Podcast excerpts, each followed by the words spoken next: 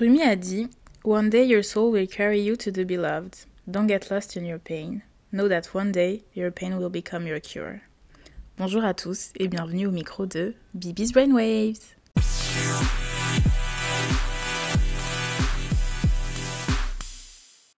Alors le sujet dont j'ai décidé de parler aujourd'hui, c'est...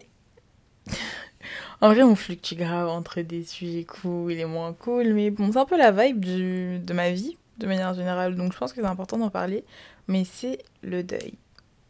Et je voulais parler du deuil, mais vraiment d'une façon très, euh, très précise, surtout dans, pas l'acceptation, mais plus euh, comment euh, on se conditionne des fois à se forcer à aller mieux, juste pour ne pas gêner, entre guillemets, les personnes autour de nous. et je trouve que c'est trop dommage, et je veux trop revenir sur ça.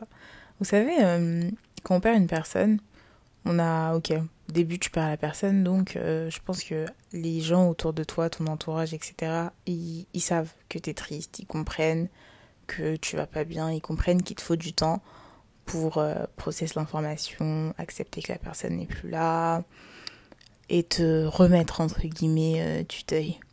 Pour les gens qui l'ont vécu, je pense qu'il y a un temps d'acceptation qui est plus long que pour ceux qui n'ont pas vécu. Enfin, je veux dire que pour les gens qui ont déjà vécu la perte d'un proche, etc., ils savent que c'est difficile de s'en remettre, ils savent que voilà, il y a beaucoup de trucs, beaucoup de choses à prendre en compte avant de, de vraiment s'en remettre. Et au final, est-ce qu'on s'en remet vraiment? Ça, c'est une bonne question. Mais bon, en tout cas, il y a un gros moment où tu as du mal en fait à te sortir de l'état de tristesse, etc., dans lequel tu es. Et pour les gens qui l'ont vécu, c'est plus simple à comprendre que pour ceux qui n'ont pas vécu. Mais du coup, pour ceux qui n'ont pas vécu, je pense que ils se mettent dans leur tête qu'il y a une due date en mode euh, allez c'est bon euh, la personne elle est morte il y a deux mois c'est bon meuf euh, tu devrais être passé à autre chose là. Sauf que ça ne marche pas comme, comme ça. Ça ne fonctionne pas comme ça le deuil. Enfin c'est si ça se trouve, dans deux mois, je m'en suis remis, mais le jour d'après, bah, je vais retomber dans la tristesse et c'est ok. Sauf que je pense que les gens, ils ont du mal à concevoir ça. Ils ont du mal à comprendre ce concept-là. Et, euh, et des fois, ça fait que nos proches, ils peuvent nous rush dans un processus d'acceptation qui fait que nous-mêmes, on se, on se, on se presse à accepter et ça fait juste plus de mal qu'autre chose. Et euh, en gros, c'est euh, en fait c'est compliqué parce que du coup quand tu te forces à accepter quelque chose que ton corps et ta tête ne veulent physiquement pas accepter, mais en fait ça te rend encore plus mal et tu sais que t'as un truc qui va pas. Et moi je sais que j'ai eu ce processus là avec la personne que j'ai perdue récemment. Au début, euh, bah, en fait comme à chaque fois que tu perds quelqu'un, bah tout le monde comprend que tu vas pas bien, etc. et tout. Sauf qu'en plus moi, bah, la nature de ma relation avec cette personne était assez un peu compliquée et, euh, et du coup, euh, j'ai eu des remarques style, oh, mais c'est bon, euh, passe à autre chose et tout. pour écrire Y raison, tu devrais plus être si triste que ça. Ou... Alors que non, en fait, parce que bah, personne connaissait vraiment la nature de ma relation avec cette personne-là. Personne savait à quel point j'étais proche de cette personne-là. Personne n'a passé les moments que moi j'ai passé avec cette personne-là. Donc personne ne peut connaître la l'étendue de ma peine et personne ne... en fait personne n'a à me dire passe à autre chose. Sauf que moi, au début, bah, je pense, euh, j'ai, je suis un peu tombée dans le oui, bah, tu devrais passer à autre chose. Parce que tu mérites peut-être pas forcément de, d'être aussi triste pour ça. Est-ce que tu as la légitimité d'être triste? Et du coup, je me suis forcée, entre guillemets, à accepter. Donc, il y a eu un long moment où je disais, ah, ça va. Même je faisais. En fait, vous savez, moi, mon coping mécanisme, c'est de faire des blagues sur tout. Tous les trucs tristes, tous mes traumas, tout ce qui ne va pas, je fais des blagues. C'est très toxique. Mais bon, au moins je sais que ça c'est un de mes traits euh, à améliorer.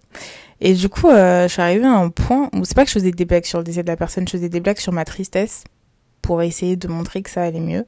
Sauf qu'à un moment donné, je me suis rendu compte que même ça, ça fonctionnait plus. Parce que je me suis dit, ok, ben en fait, tu te presses à aller mieux, pourquoi?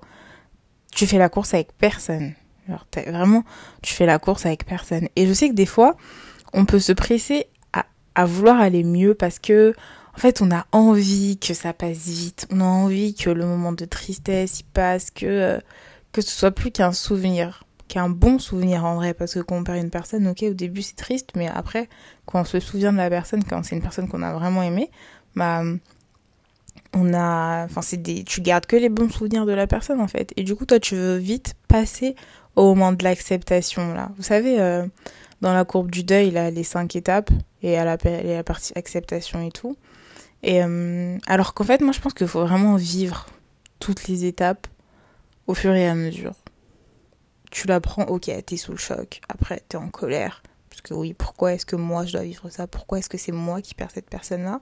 Après, t'as la tristesse parce que oui, tu te rends compte que la personne n'est plus là. Physiquement, elle est plus là. Et même, bah, en fait, tu, partout, tu vois qu'elle est plus là, la personne. Donc, t'as la tristesse. Après, tu commences à remonter un peu la pente à l'acceptation et même, des fois, t'arrives à en tirer des leçons. Je pense que on veut trop vite arriver à l'acceptation et à en tirer des leçons. Et je pense que des fois, en tout cas, moi, pour moi, j'ai très souvent tendance à vouloir directement passer de du choc à vouloir tirer des leçons, genre, ok, mais pourquoi ça m'arrive à moi? Vous savez, genre, je rush tout. Genre, ah, peut-être que ça m'arrive pour cette raison-là. Alors que non, en fait, non. Abiba, prends le temps. Ok, là, ça va pas. Ok, là, ça va pas non plus. Là, t'es en colère. Et t'as le droit d'être en colère. T'es triste, t'as le droit d'être triste pour aussi longtemps que t'as envie d'être triste, si ça te prend. Et je pense que dans les. C'est important de préciser que, en fait, dans tous les cas, c'est ok que tu sois triste une semaine et que ça te passe, ou que tu sois triste euh, un an, dix ans et que ça te passe ou que ça te passe pas, bah c'est ok. Et on n'a pas à faire culpabiliser les gens pour euh, le cas le cas 1 ou le cas 2. Dans tous les cas, bah, tout le monde en fait tout le monde appréhende son deuil comme il veut, tout le monde tout le monde fait comme il le sent, tout le monde va à son rythme et on n'a pas à projeter ce que nous on attend des autres sur euh, leur processus de deuil. Par exemple, je sais que bah vous savez en fait nos proches, ils veulent pas nous voir tristes. ils ont du mal avec ça. Ils veulent pas qu'on soit mal, euh, ils veulent pas qu'on soit dans, dans un mal-être, etc., qu'on n'arrive pas à parler, etc. et tout.